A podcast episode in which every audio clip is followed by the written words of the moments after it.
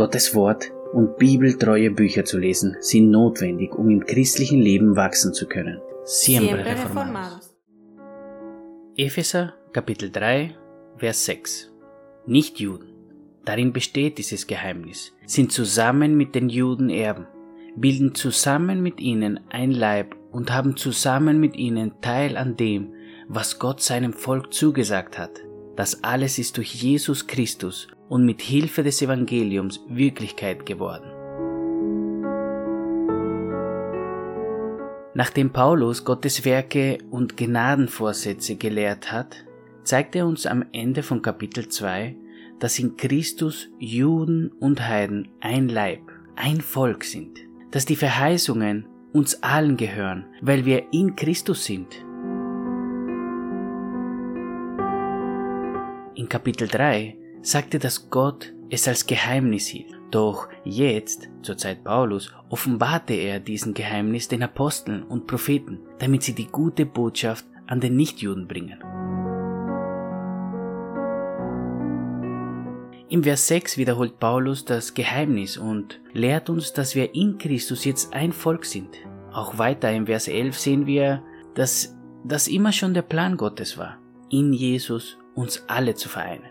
Okay, jetzt, jetzt fragen wir uns, inwiefern soll uns das helfen? Naja, als erstens einmal Dankbarkeit.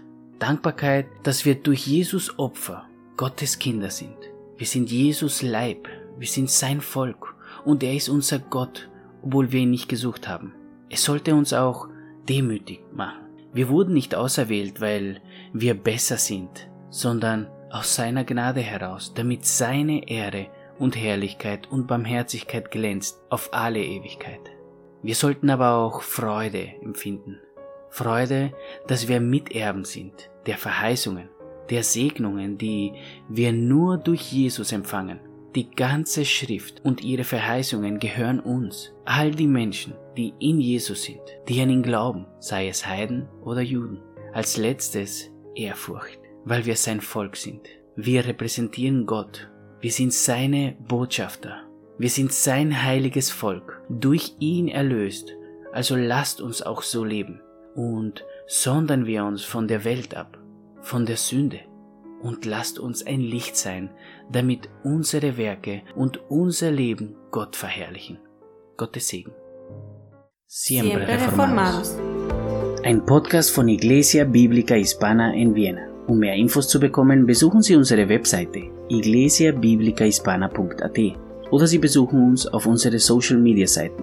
Sie können uns auch eine E-Mail schreiben an iglesiahispana in Vienna at gmail.com. Bis zum nächsten Mal, wenn der Herr es so will.